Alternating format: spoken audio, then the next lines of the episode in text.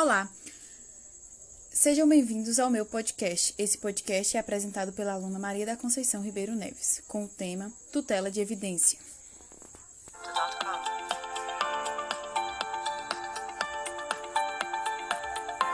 A tutela de evidência, ela trata-se de uma tutela jurisdicional sumária satisfativa, né, que é fundada em juízo de alta probabilidade ou de quase certeza da existência do direito que prescinde da urgência. A tutela de evidência, ela não tem por finalidade debelar uma situação de perigo de dano. Na evidência, ela não, não tem o requisito da urgência.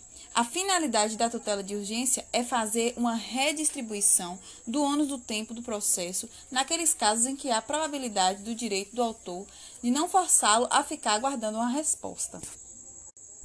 De acordo com o artigo 311 do novo CPC, a tutela de, de, evidência será concedida independentemente da demonstração de perigo de dano ou de risco ao resultado útil do processo, quando, inciso 1, ficar caracterizado o abuso do direito de defesa ou manifesto propósito pro, protelatório né, da parte. É interessante ressaltar que é possível a concessão da tutela de evidência nos procedimentos especiais. Também a tutela de evidência é cabível no âmbito recursal. O interessante também é que a tutela de evidência ela pode ser concedida sem que a parte, né, aquela a parte que, do processo é, seja ouvida.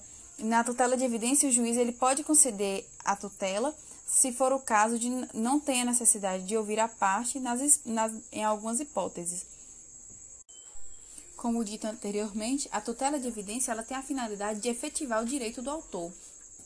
No caso, se é possível, a morosidade do processo, uma vez que ele demonstra de forma inequívoca o seu direito.